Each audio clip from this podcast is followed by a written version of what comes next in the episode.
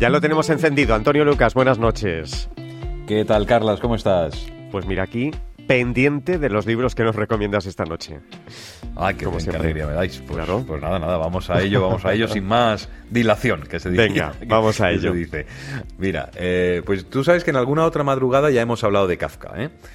sí. Pero es que, mm, claro, es un escritor que no se agota nunca. Y además este año se cumple el centenario de su muerte. O sea que eso ya lo hace, lo pone más aún de actualidad. Pero es que Kafka es la clarividencia, Kafka es el, terror hecho a medida de lo humano. Es decir, el pavor de nuestros sueños, nuestras decepciones, nuestras certezas, nuestras dudas, de nuestra manera de vivir, ¿no? Pero tú sabes, Carlas, que, además sabemos del prodigio de la escritura de Kafka por, por milagro. Claro, porque es que eh, en los últimos compases de su existencia eh, pidió a su amigo Max Brod que quemase todos sus manuscritos. Es verdad. Así, a lo grande, a lo grande. Bueno, pues eh, eso lo sabe todo el mundo, pero menos mal que Max Brod no le hizo caso, guardó aquel material recluido en carpetas y le fue dando salida y nos fue alucinando a los demás hasta la certeza unánime de que hubo un genio llamado Franz Kafka. Eh, un tipo rarísimo, presuntamente serio, pero de un humor fino y, radical. Y a mí me gusta de él casi todo, pero hay algo que me parece extraordinario, que es la relación de su literatura con los animales. Y ahí es donde voy, por este libro que ya por fin concreto, de una vez, que son cuentos, cuentos de animales, de Franz Kafka. Lo publica la editorial ARPA, en traducción de José Rafael Hernández y de Luis Fernando Moreno. ¿Y qué papel tienen los animales en esos cuentos, Antonio?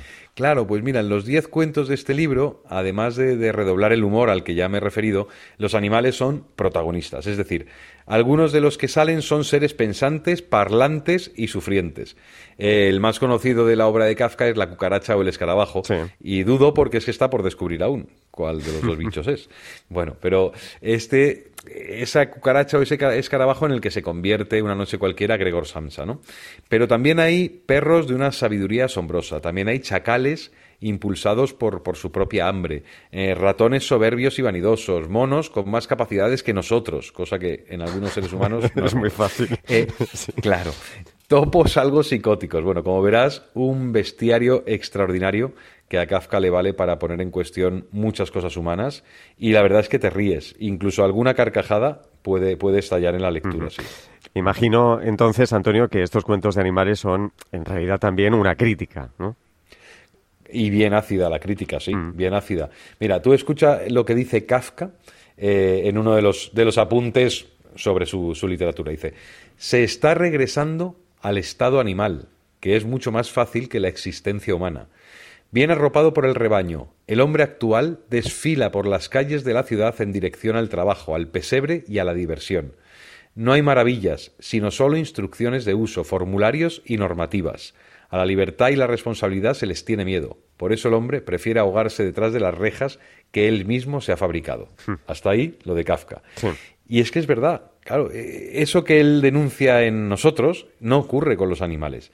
Eh, y déjame sugerir entre tantos, entre los diez cuentos de esta antología, un relato que yo creo que es mítico, que es Informe para una academia, donde se da el viaje de la animalidad a lo humano, que no sabemos si es un viaje de ida o de vuelta, la verdad.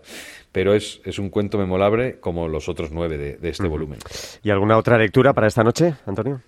Ah, bueno, claro, mira, yo estoy disfrutando mucho de un libro que fue, fue escandaloso en 1908. El título es Yolao, Antología de la Amistad. El autor es el filósofo y activista británico Edward Carpenter y lo publica la editorial La Etoli, en traducción del poeta asturiano José Luis Piquero. Es, un libro estupendo. Yolao, que, que, es el título del libro, era el nombre de un muchacho que era amante de Heracles, o también conocido como Hércules, era su escudero, era su ayudante en, mil hazañas, era muy diestro conduciendo carros, era un héroe guerrero y jefe de una banda de jóvenes, ¿no? Bueno, pues bajo este nombre, Carpenter realiza una antología de la literatura, no propiamente de la amistad, aunque también, sino del amor entre hombres, ¿no? Probablemente es la primera antología universal de la literatura homosexual o homoerótica, ¿no? Eh, la primera de todos los tiempos, desde la historia bíblica de David y, y Jonathan hasta los poemas de Whitman, ¿no? Pasando por Platón, Virgilio, Montaigne, Miguel Ángel, Shakespeare, bueno, Lord Byron, Miel Melville, muchísimos.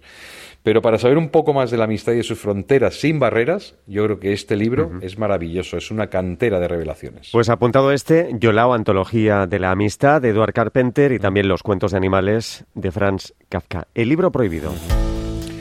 Pues mira, te voy a preguntar una cosa. ¿A ti te parece que la lectura de Alicia en el País de las Maravillas, que es la obra principal de Lewis Carroll, supone alguna amenaza? Eh, no, de entrada no. vale. Bueno, pues eso, a mí tampoco. No. Bueno, pues a nadie que haya leído esta historia fantástica le parecerá una amenaza.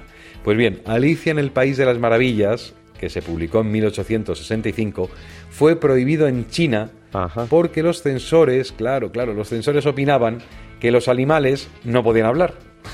Ya que hemos hilado con Kafka y los animales. Bueno, pues los animales no podían hablar, que era un insulto a la inteligencia. Así, en este sentido, el conejo blanco, que es uno de los personajes principales de Alicia en el País de las Maravillas, pues era una mala influencia para los niños chinos, porque ¿qué demonios es eso de que hable un conejo? Bueno, pues nada, como verás, la censura nunca nos defrauda. Nos da muchas sorpresas, es verdad. Antonio Lucas, un abrazo muy fuerte y hasta la semana que viene. Gracias, Carlas, un abrazo inmenso. Gracias a todos. Chao.